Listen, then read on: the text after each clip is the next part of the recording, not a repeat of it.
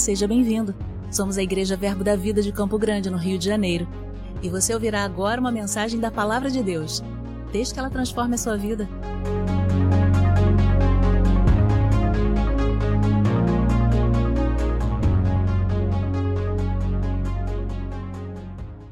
Então, queridos, nós hoje é, falamos à tarde, eu vou voltar ao assunto agora pela noite sobre algo que nós precisamos saber que faz parte daquilo que nós cremos. Nós somos uma igreja do Ministério Verbo da Vida e da, um dos valores do Ministério Verbo da Vida é que nós somos fervorosos. Amém? Se você não era, vai ficar hoje. Diga aí para a pessoa que está do seu lado, a próxima de você, na sua frente, diz que o negócio vai apertar. Amém? Porque a gente está a gente está numa nova estação, querido. Nitidamente já virou a chave. Nitidamente nós já estamos encerrando um ciclo e começando um outro ciclo. E deixa eu dizer uma coisa, não vai dar para ficar de roupa velha.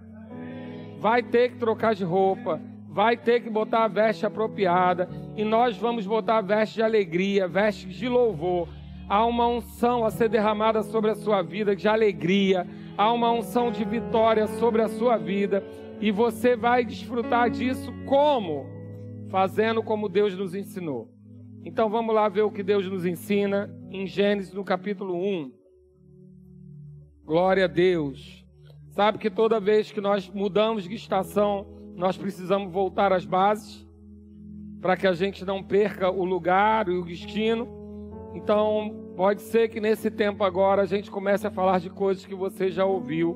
E se são coisas que você já ouviu e está vivendo, você aprende para ensinar. E se são coisas que você já ouviu e você não está vivendo, é a sua última chance. Amém? Comece a colocar em prática a palavra, comece a colocar em prática aquilo que você deseja receber na sua vida.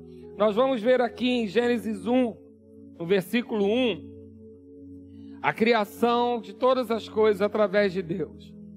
Gênesis 1:1 diz que no princípio criou Deus os céus e a terra. A terra, porém, estava sem forma e vazia.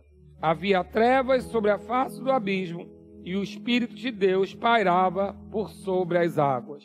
Vamos entender em qual situação Deus encontrou, qual era a circunstância, o ambiente que Deus encontrou.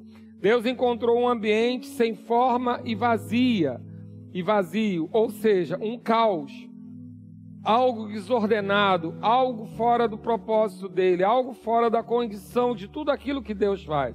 A palavra de Deus diz que quando nós conhecemos a sua vontade, podemos entender que ela é boa, agradável e perfeita.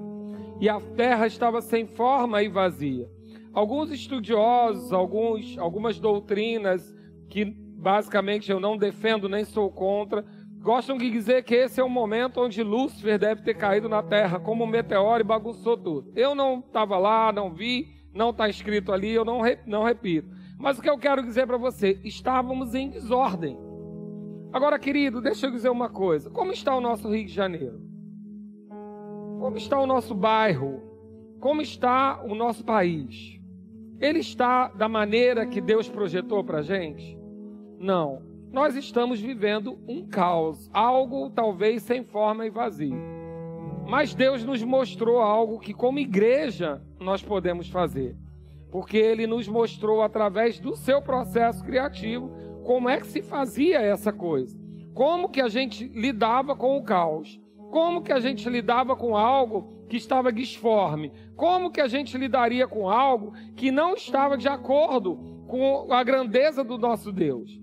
E a palavra diz lá no versículo 3, no versículo 2, quando eu li, que havia trevas sobre a face do abismo. Então não havia como ter uma solução, não tinha como se ver algo. Mas a palavra também diz que o Espírito pairava sobre as águas. Havia o realizador preparado para fazer algo. Então eu tinha o Criador, eu tinha a circunstância, mas eu tinha o realizador disponível. O Espírito de Deus, o Espírito Santo, aquele que ressuscitou Jesus, que vivifica o nosso corpo mortal, aquele que quando encontra com a palavra, promove a explosão da unção, ele estava pairando sobre as águas, pronto para realizar. O que faltava?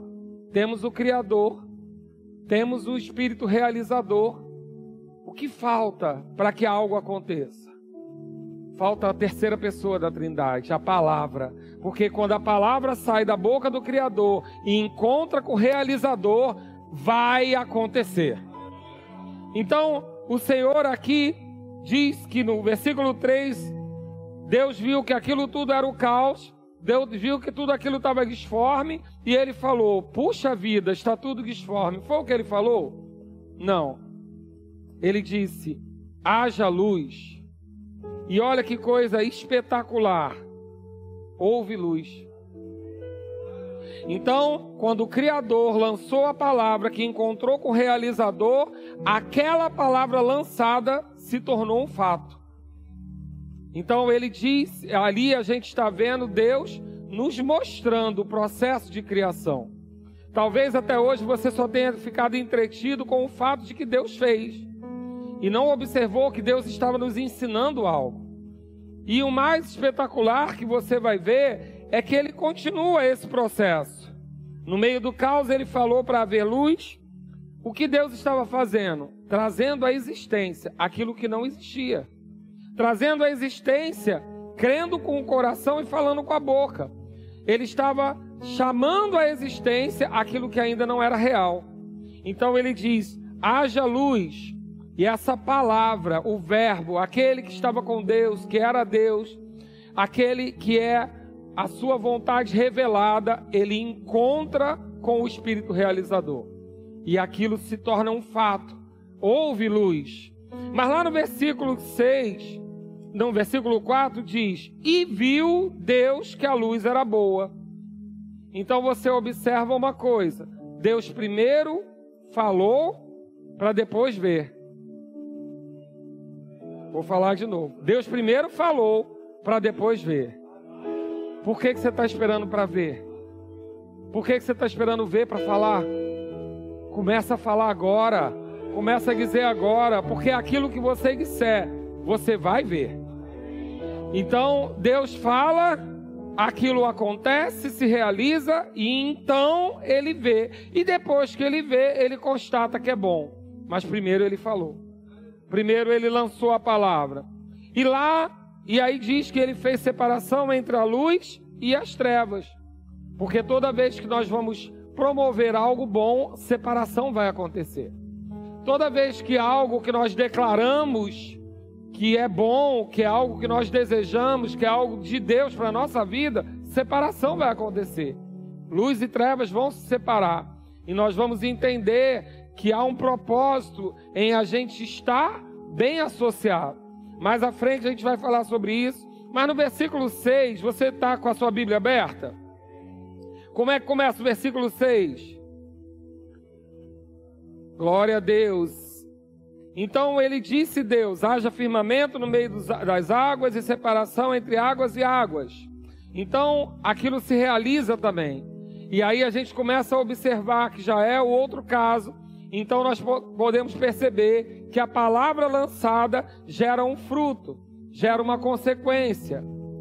Jesus disse na parábola do semeador que, quando explica a parábola do semeador, que a semente é a palavra.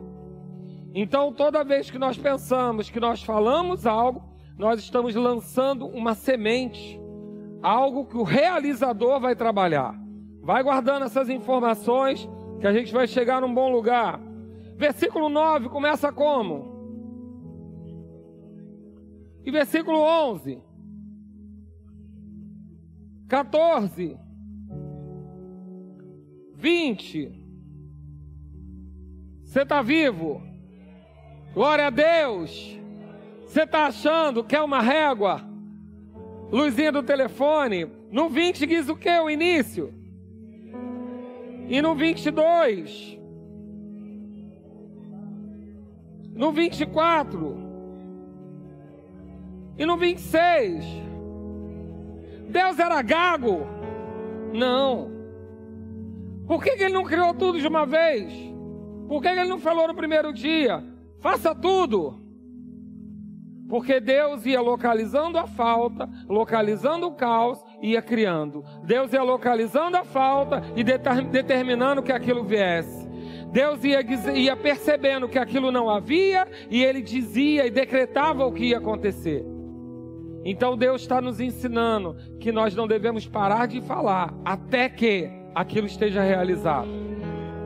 Deus está criando por ordem, Deus está criando de acordo com a necessidade percebida, Deus está criando de acordo com a falta. E Ele está dizendo: tinha trevas, então haja luz. As águas estão misturadas, se separem.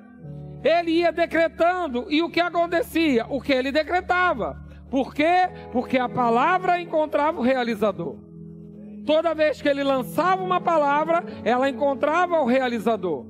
E aquilo se concretizava, aquilo se realizava, aquela semente encontrava uma terra e frutificava. E quando chega no final, ele diz ainda, no 29, e disse Deus ainda, até aquilo se concluir, Deus foi dizendo, e Deus, o Criador, cria, falava e acontecia. Então, uma coisa que você precisa saber, você faz parte daqueles que creem, por isso falam. Você é está na sua vida o espírito da fé. O espírito da fé é aquele que encontra a palavra da fé e toma uma atitude correspondente. Então Deus não, não nos ensinou a mentalizar. Talvez você pense, não, mas Deus sabe o que eu penso. Eu sei que Ele sabe o que você pensa. Mas Ele quer que você fale. Porque se você crê, você fala. Se você crê de verdade, você fala. Se você tem expectativas, você fala. Então o espírito da fé, crie, por isso falei. E Deus nos cria, cria a realização toda de todas as coisas, como? Falando. Agora, a palavra diz que sem fé é impossível agradar a Deus. Deus é um Deus de fé, aquele que crê e fala e realiza. Crê, fala e realiza. E a Bíblia diz que sem essa fé, sem essa atitude de fé, sem a fé do tipo dele, é impossível agradá-lo. Mas eu vou piorar um pouquinho na versão revista atualizada Cláudia Alexandre. Sem fé é impossível agradar. Significa que sem fé você desagrada fica um pouquinho mais doído, né? Porque não há pai que não deseje que o seu filho haja como ele. Sabe, queridos, eu já falei isso aqui uma vez, às vezes até quando erra. Quem nunca viu um pai orgulhoso falar assim: esse menino é tão levado, mas quando eu era da idade dele eu era igualzinho, de orgulho, aprontou, mas de orgulho, por quê? Porque é igualzinho, está imitando o pai. Porque todo pai quer ver o seu filho reproduzindo aquilo que ele acredita. Qual a expectativa de Deus em mim e você? A expectativa de pai. Que você e eu vivamos exatamente como ele. Como? Crendo e falando. Crendo e falando. Crendo e falando. Realizando. Mas nós estamos vivendo um período de caos. E a igreja, às vezes, ela se calou.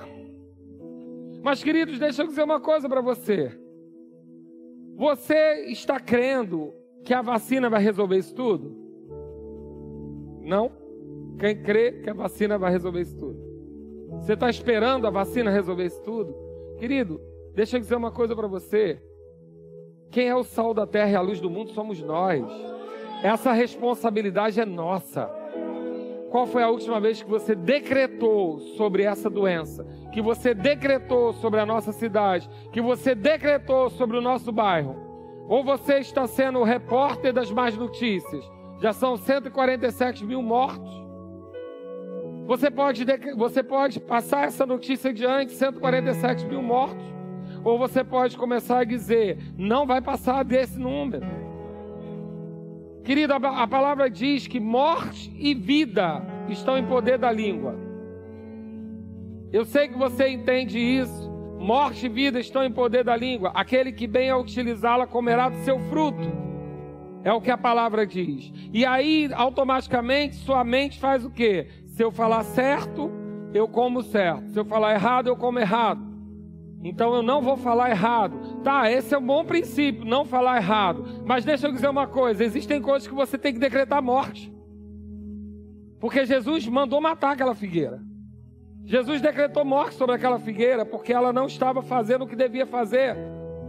Então, será que você que tem morte e vida na sua língua não pode decretar a morte desse vírus? Será que eu e você que temos a, o poder na nossa língua não podemos decretar a morte da corrupção? Será que nós não podemos decretar a morte da falta? Morte e vida estão no poder da nossa língua. Morte é separação, é a retirada da, da, da existência, a retirada da vida. Querido, na sua boca já há poder suficiente para matar esse vírus. Na nossa boca já há poder suficiente para que coisas que estão desajustadas se alinhem. Porque morte e vida estão no poder da língua. Agora, aquele que vai comer o fruto, quem é? O que bem utilizar. Não é o que ficou quieto. Não é o que ficou calado. É o que falou. Porque não é para comer fruto? Fruto vem de quê? Semente. E a gente não aprendeu que a semente é a palavra? Então a gente não pode engolir a semente. Semente é para plantar. Então fala. Crê e fala. Crê e fala. Ah, mas o senhor não sabe o que eu estou passando. A minha casa está um caos. Diga a sua casa, haja luz. A minha família está o caos. Diga à sua família, haja luz. Decrete o que você quer para a sua vida. Decrete o que você crê que seja a palavra de Deus. Aquilo que sair da sua boca, envolvendo o seu coração, se você crê, será. Quem aqui é salvo? Fica com a mão erguida, quem é salvo? Quem disse para você que você é salvo?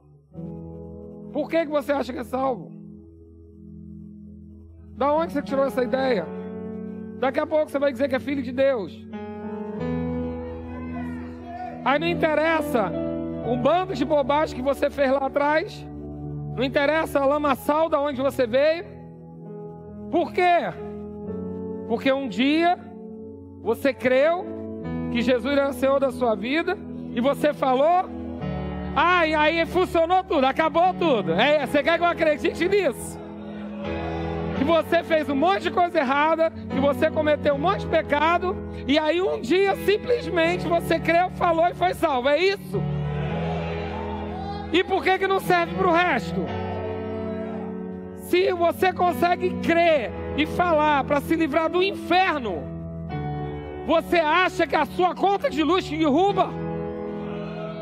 Se você conseguiu crer e falar para ter a sua vida restaurada, ser salvo, da, livre da morte, livre do inferno, livre da doença, livre da falta.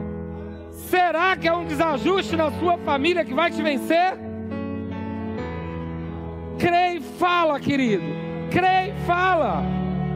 Eu não sei aonde pode estar sem forma e vazio, mas eu posso dizer uma coisa para você: crê e fala. Esse é o espírito da fé. Esse é o espírito da fé que Paulo fala.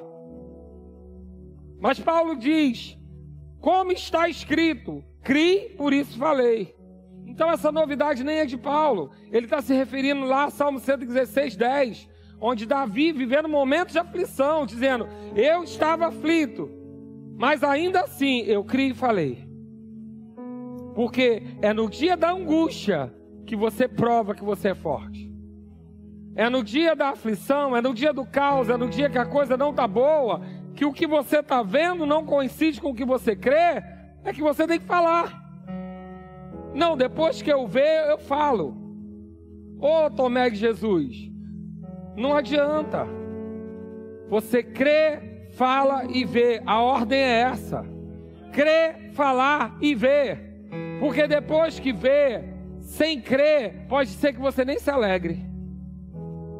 Porque a alegria está em ver aquilo que eu criei, ou em crer naquilo que eu vou ver ainda. Então, esse é o espírito que nós temos. E é como Deus quer que a gente tenha o procedimento. Na quinta-feira, o pastor Alex ministrou aqui sobre descanso. Se você não viu, assista, foi maravilhoso. Talvez você não receba muito, porque eu recebi tudo, mas pega lá alguma coisa. E aí, ele fala sobre Ezequiel, sobre o vale de ossos secos, aonde Deus manda ele falar com os ossos. Aí você diz: esse negócio de crente é coisa de louco. Eu concordo. Bem-vindo ao clube. Por quê? Porque o cara que inaugurou esse negócio falava com a figueira. Então ele não mandou falar com Deus para o monte se erguer. Ele disse: fala com o monte. Ele podia dizer: fala com Deus, pede para ele tirar o monte. Não, ele diz: fala com o monte. Ele diz para falar com o problema, com o caos, com a circunstância. Aí você vai falar, mas eu sou maluco de falar com um monte? Você pode não ser maluco para falar com um monte, mas o monte fala com você todo dia. Porque se a falta chegou e a falta é o seu monte, ela fala com você com o armário vazio, ela fala com você com a blusa que rasga, ela fala com você quando você quer comprar algo e não pode. Se a doença chegou, ela vai falar com você todo dia, na hora que você acorda. Ela vai dizer: está doendo aqui, está doendo ali, você vai morrer. Um monte fala com a gente o tempo todo. Você liga o jornal e ele vai dizer: é isso, é aquilo, é crise. O monte fala com você, você ouve o monte e não responde. Golias falou com Davi: Quem é você que vem comigo com pau, com pedra? Eu sou por acaso um cachorro? Era um monte e era bem maior que Davi. Mas Davi ficou quieto? Não. Davi falou: Ainda hoje eu vou ter a tua cabeça na minha mão. E aí o monte parou de falar? Não! O monte devolveu para ele, o monte rebateu para ele, o monte ameaçou ele, porque o monte já vinha falando com o povo há dias e o povo amedrontado. Até que um que sabia a aliança que tinha, diga comigo, eu sei a aliança que eu tenho. Um que sabia a aliança que tinha, levantou e ousou falar com o monte. O monte rebateu, mas ele não se calou, ele continuou falando. E o monte continuou falando, e ele continuou falando, até que o monte parou de falar. Por quê? Porque a cabeça do monte estava na mão dele. Querido, então enquanto a cabeça não estiver na tua mão, não para de falar. Não para, não cansa de falar. Porque se você crê, você fala. Se você está crendo, você fala. E abre parênteses. Se você não está crendo, fala do mesmo jeito. Por quê? Porque a fé vem pelo ouvir a palavra. Pode ser que você não esteja ouvindo de alguém, ouça de si mesmo. Sabe que existem coisas que elas vêm primeiro do coração para a boca, mas existem coisas que primeiro vêm da boca para o coração. Às vezes você não está crendo, mas você decide falar. Ou você vai falar, eu vou crer. Querido, você precisa crer na sua crença. Você precisa crer na sua fé. Você precisa ter fé em você mesmo. Então começa a dizer. Se você não sabe, diz que sabe. Começa a dizer: Eu sei, eu tenho a mente de Cristo, eu tenho toda a sabedoria, eu tenho todo o conhecimento, eu tenho todo o entendimento. Em vez de ficar dizendo: Eu não consigo aprender. Não, eu sou inteligente, eu vou conseguir. Querido, todo mundo pode chamar de louco, mas você vai chegar lá. Então diga ao monte, fala com o monte. Ah, e se o monte for uma doença? Monte, pelas pisaduras de Jesus eu fui sarado. Você está ilegal no meu corpo. E se o monte for a falta? Jesus se fez pobre naquela cruz para que eu fosse rico. Então você está ilegal na minha vida, saia daqui. Então, Deus nos ensina mostrando, e disse Deus, e disse Deus, mas Jesus para para falar morte e vida na sua boca, e ele amaldiçoa aquela figueira, a figueira morre, Pedro se assusta. Sabe, querido, que já está chegando o tempo que a gente tem que parar de se assustar com o que a gente crê. A gente tem que parar de se assustar com os resultados do que a gente já decretou. A gente tem que começar a perceber que a gente tem que celebrar antes de acontecer. Porque celebrar depois o ímpio também faz. Mas a gente pode começar a celebrar agora. Aquilo que já vai estar resolvido, aquilo que já está decretado. Amém? Então abre lá comigo em Marcos 11. Vamos ler junto? Marcos 11, lá no 14, Jesus amaldiçoa a figueira. E aí é uma ministração para explicar o motivo disso, mas resumidamente ela simulou algo que ela não tinha para dar. A figueira já estava com folhas e a figueira quando tem folha, ela tem fruto. Ele estava com fome, foi lá procurar o fruto e não havia fruto. Ela estava numa simbologia de engano ali. Mas ele decreta. Talvez a gente não entenda nessa terra exatamente porquê, mas ele decreta. A gente tem uma ideia da simbologia da figueira, da simbologia de ter folha sem fruto. Mas ele decreta que aquela figueira seque. E lá no versículo 20 diz: E passando eles pela manhã, viram que a figueira secara desde a raiz. Então Pedro, lembrando-se, falou: Mestre, eis que a figueira que amaldiçoaste secou. Ao que Jesus lhe disse: Tende fé em Deus, ou em algumas versões, fé do tipo de Deus, ou ainda fé de Deus. Aquela que Deus se alegra quando você vive por ela. Essa é a fé que ele se alegra. Porque em verdade vos afirmo, sabe, queridos, eu gosto de pensar que toda vez que Jesus fala em verdade, ele está dizendo: olha, essa palavra é de Deus. Essa palavra é do meu Pai, porque eu não vim falar de mim mesmo, eu não vim fazer aquilo que eu quero, eu vim fazer a vontade do meu Pai. Então, quando ele diz em verdade, é: olha, isso é uma palavra do meu Pai. Em verdade, eu vos afirmo que se alguém precisa ser evangélico, precisa ser feito rema, precisa ter escola de ministros. Se alguém disser a quem? Ao monte. Não importa quem seja o monte, mas se disser ao monte, e aí o monte traz um monte de simbologias para a gente. O monte pode ser problema, o monte pode ser um desafio, pode ser muita coisa. Mas o que ele está dizendo aqui, se você disser a ele, ou seja, você precisa ser doido o suficiente para falar com a circunstância. Você precisa ser doido o suficiente para falar com o caos. Você precisa ser doido o suficiente para falar com a falta. Você precisa ser doido o suficiente para falar com a doença.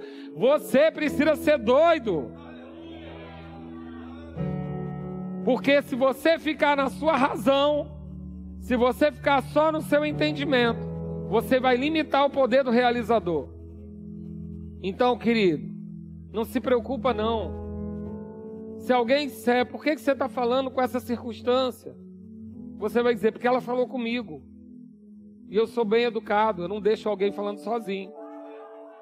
Pronto. Sai bem na fita. Mas quando doer o joelho, fala com o joelho. Quando doer a articulação, fala com a articulação. Ela não falou com você primeiro? Fala com ela. E agora, se não tiver ela falando com você, mas se for algo que está no seu coração, fala.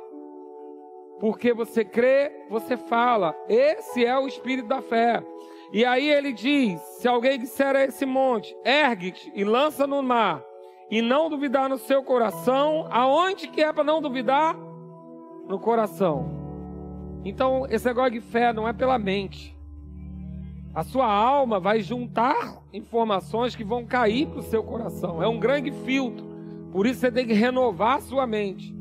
Mas aonde tem que ter a certeza e a convicção? É no coração. Se você não duvidar no seu coração, e querido, eu duvido que tenha alguém aqui que nunca tenha tido uma experiência de ter uma certeza no coração que tudo prova o contrário, mas você não negocia. Você não negocia. Aquilo está tão convicto para você, você não sabe explicar o motivo, você não sabe explicar porquê, você nem tem base doutrinária para aquilo, mas aquilo é uma convicção que ninguém arranca de você. Essa fé no coração, não duvidando, não duvidou e falou, não duvidou e falou. Se disser esse monte, não duvidando e crendo no coração e não duvidando no coração, e disser, ergue-te, lança no mar, mas crê que se fará no que diz, assim será com ele. Então é necessário que você creia no que você falou. É necessário que você tenha palavra com você mesmo. É necessário que você tenha compromisso com a sua palavra. Porque se você crer e falar, assim será. Diz que é instantâneo? Diz que é imediato? Não. Mas vai acontecer. Agora, sabe qual é o problema do crente às vezes? Sabe qual é o problema do, de, um, de um crente que está crendo, mas não está com raiz no coração? É que, por exemplo, Alex, você pode levantar e pegar aquela câmera lá para mim, por favor? Você pode levantar? Amém. Ele vai levantar. Ele está menor ou maior do que ele era? Ele cresceu diante de mim. Só que ele precisa levantar para ir lá. Então, quando eu disser ao monte, ergue, ele vai ficar grande. Pode sentar. Precisa buscar câmera. Querido, deixa eu dizer uma coisa. Tem muito crente falando, ergue-te monte. E quando o monte levanta, ele fica maior. Porque para o monte sair da terra, ele vai ficar muito maior. Às vezes, é, você só estava vendo a ponta do iceberg. E o iceberg, ele é pequenininho do lado de fora. Mas lá por baixo, eu não sei se você já viu uma foto de um iceberg. Alguém já viu aqui uma foto? É um negocinho pequenininho, relativo por fora, e por dentro ele é enorme. Aí você manda se erguer, vê o tamanho do bicho e corre. Não, querido. Ele só se levantou para ir para o mar. Fica firme. Fica firme. Eu costumo dizer para alguns casais: quando você chega para Jesus, ou quando Jesus entra em alguma área da sua vida, geralmente voam umas baratas. É muito comum quando eu vou aconselhar um casal e eu falo, não, faça isso, faça isso, vocês têm que conversar sobre isso. Aí volta duas semanas depois, pastor, só não vai acreditar não. Piorou, aconteceu isso, isso, isso. Eu falei, não, são só as baratas, porque quando luz chega, barata voa. Quando você tá, porque o armário tá lá com barata há muito tempo. Tá lá o esgoto fechado, muito cheio de barata. E você vivendo achando que tá normal. Aí bota a luz no esgoto, voa barata para todo é lado. Mas, querido, elas vão sair. E você vai limpar aquele negócio e acabou. Agora, se luz não chegar, aquilo continua sujo e você não está nem sabendo. Então não se assuste quando você tomar uma decisão em Deus. E eu sei que tem pessoas aqui assim agora. Você começou a fazer algumas coisas da sua vida e ficou tudo de pernas para o ar. E eu gosto de pensar o seguinte: quando a gente faz faxina, as cadeiras ficam todas de perna para o ar. Porque se você não tirar as cadeiras e botar com a perna para cima, para arrancar o tapete, você não fez faxina. Você fez uma lambança disfarçada. Tem que virar tudo de perna para o ar, tem que arrastar sofá, tem que tirar o tapete para a faxina ser boa. Então, quando Deus começa a limpar, querido, Ele não vai dar jeitinho, nem botar nada embaixo do tapete. Ele vai botar tudo de perna para o ar no início. Mas não se assuste, permaneça. Porque depois que a montanha se erguer, ela vai ter que obedecer. Você tem que pensar o seguinte: ela se ergueu, então ela já está obedecendo, agora é só ficar firme. E ela vai para o mar. Agora você vai ficar quieto? Não! Você vai falar. Você vai falar o quê? Só para a montanha ir? Não, querido. Tem coisas que você vai chamar. Você pode chamar dinheiro, venha. Venha recursos. Venha paz à minha casa, venha saúde. Querido, você não, foi, não veio para o Evangelho só para não ficar doente, não. Você veio para o Evangelho para ter saúde divina. Sabe por quê? Porque Jesus não veio para você ter vida. Jesus veio para você ter vida em abundância. Então, tem coisas que a gente tem que chamar. A gente tem que ordenar a bênção. Então, diga ao monte, vá. Diga a bênção, vem. Você pode dizer, você tem que decretar, mas o que precisa primeiro? Você precisa crer. E se você não está crendo, fala. Fala para você mesmo, prega para você mesmo, declara a palavra, porque se crer, vai falar, mas se falar, vai ouvir, se ouvir, vai crer. Amém, queridos? E aí ele diz: Mas crê que se fará o que diz, assim será com ele. Repara uma coisa: Jesus não usa se ou talvez. Ele não diz que talvez vá acontecer. Que se for assim, o assado vai acontecer. Ele só está dizendo que você precisa crer e falar. Crer e falar. E o que é isso? Isso é o espírito da fé, que segue essa palavra da fé que você tanto gosta. Essa palavra ela é boa, mas ela precisa de ação correspondente. E quando eu creio de verdade, eu tenho uma ação correspondente. 2 Coríntios 4,13, o texto que eu estava falando, tendo, porém, o mesmo espírito da fé, como está escrito, eu criei, Por isso é que falei, também nós cremos, por isso nós falamos. Essa palavra, ela tem que estar na nossa boca e no nosso coração. E para essa palavra estar na nossa boca e no nosso coração, a gente tem que ter relacionamento com ela. Sabe, queridos, a palavra que sai da nossa boca que tem poder é a palavra do Criador. É a palavra de Deus. Então nós precisamos conhecer a palavra de Deus, nós precisamos ter a palavra de Deus na nossa boca, no nosso coração. Agora, quando vier a circunstância, quando vier o caos, fala a palavra de Deus. Se recusa a ser repórter das circunstâncias. Se recusa a dizer o que todo mundo está vendo. Se recusa a dizer o que é natural. Fala o que Deus falou para você.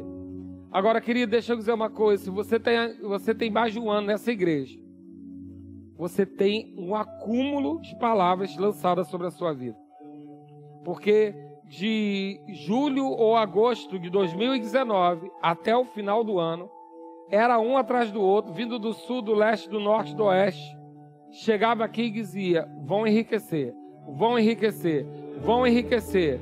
As mulheres dessa igreja vão enriquecer os empresários dessa igreja vão prosperar. Aí você pulou, correu, dançou, aí veio a pandemia, o caos, a circunstância. Deus deixou de ser Deus, Deus foi pego surpresa, e você continuou falando? Valeu, Arouca. Você continuou falando? Ou você ficou com vergonha? Tem tanta gente passando aflição, como é que eu vou dizer que eu vou ficar rico? Tem tanta gente passando necessidade. Como é que eu vou dizer que Deus está me prosperando? É até egoísmo, né? Não, querido. É a palavra de Deus se cumprindo na sua vida. Através da sua boca. Através daquilo que Deus já tratou com você. Então eu quero dizer para você, e eu quero ser breve. Eu quero dizer para você que há uma expectativa de Deus para esse tempo e essa estação. Querido, se você ainda não falava, muda a roupa. Se você ainda não decretava, começa a decretar. Você pode me dar tudo que Deus falou vai acontecer? Amém? Eu quero começar a estimular você. Ministério de Música pode subir. Eu quero começar a dizer uma coisa para você. Quem crê e fala, celebra. Se você está crendo em algo, você já está celebrando. Eu lembro, queridos, quando era criança, que a gente pedia umas coisas. Eu sou da época de. Não esqueça minha calóia. Eu sou dessa época. Só que meu pai só comprava Monarch. Na, na minha época tinha poucas marcas das coisas, né? E aí era assim: geladeira que tinha que ser Brastemp, carro que tinha que ser Ford e bicicleta tinha que ser Monarch. Só que a Caló era mais bonita, mas ele tinha que comprar Monarch, que era boa. E aí a gente dizia, é, pai, esse ano eu queria ganhar uma bicicleta. Se ele dissesse, tá joia, já era dono da bicicleta.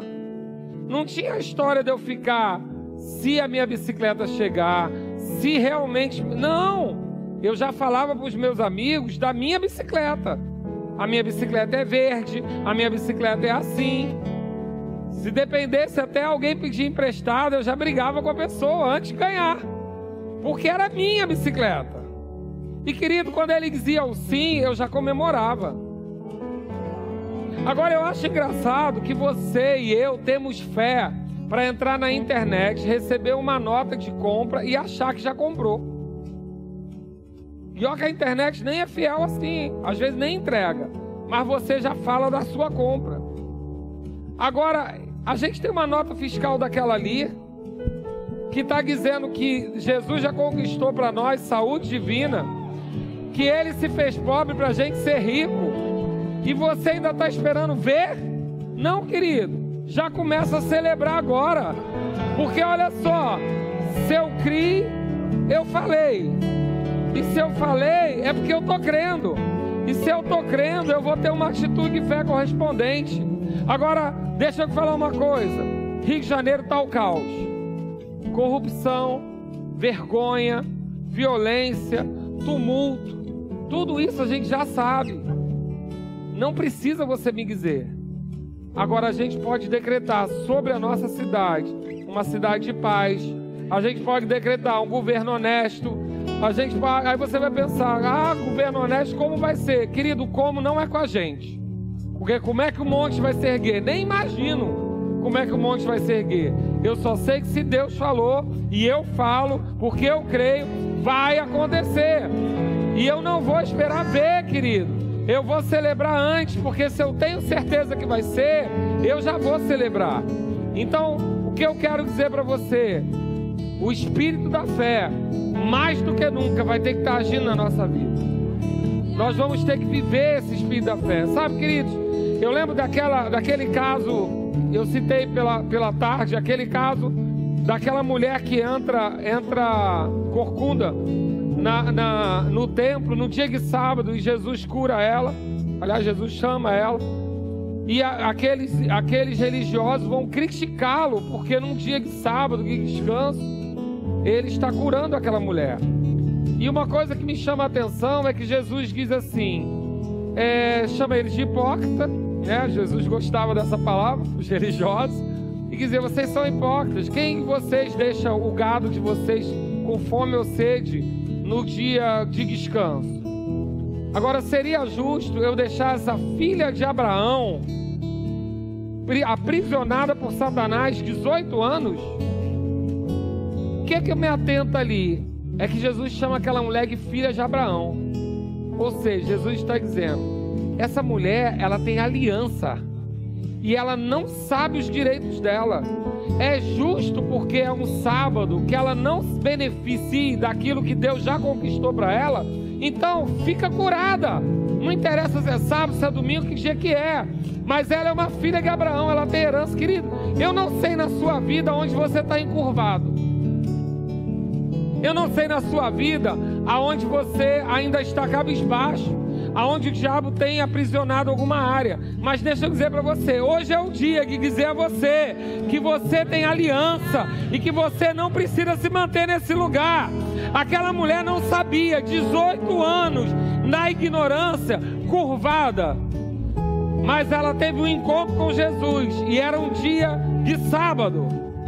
E Jesus disse para ela: seja curada. E ela teve direito à herança dela. Você tem aliança com o Altíssimo. Você tem aliança com o próprio Deus que te chama de filho. Você é herdeiro e co-herdeiro com Cristo. Agora deixa eu dizer uma coisa para você. Adianta você receber o cheque e não ir no banco descontar? Adianta você receber a herança e não ir no cartório registrar o seu nome lá que você é o herdeiro? Não. Não vai usufruir de nada. Agora, como é que eu reconheço a minha herança? Eu celebro. Eu celebro. Porque se eu creio, eu falo. Se eu creio, eu celebro. Se eu creio, eu me alegro. Você pode ficar de pé?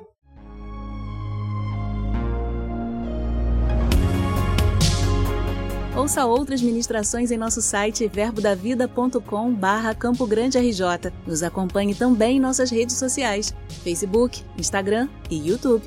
Seja abençoado na prática dessa palavra.